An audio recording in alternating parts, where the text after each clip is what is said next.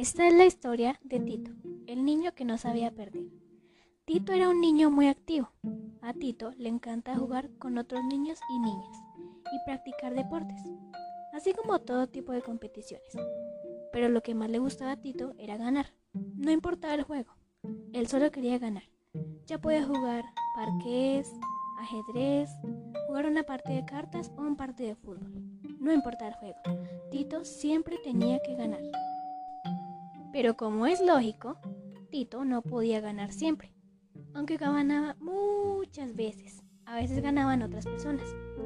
Y cuando Tito no ganaba, Tito se enfadaba mucho.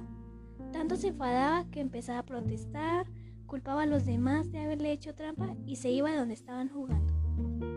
Al poco tiempo, todos conocían los enfados de Tito. Cada vez que perdía, o más bien cada vez que no ganaba, los demás niños y niñas jugaban para divertirse y no les gustaba que Tito se enfadara siempre. Así que poco a poco dejaron de jugar con él. Nadie quería jugar con Tito, ni al parqués, ni al ajedrez, ni una parte de cartas, ni tampoco un partido de fútbol. Cuando Tito se acercaba, recogían sus cosas y se iban.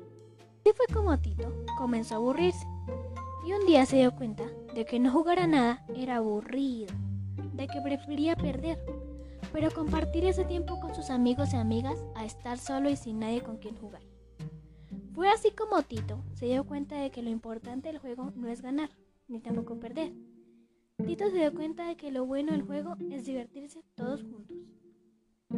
Salió corriendo en busca de sus amigos y amigas, y cuando por fin los encontró,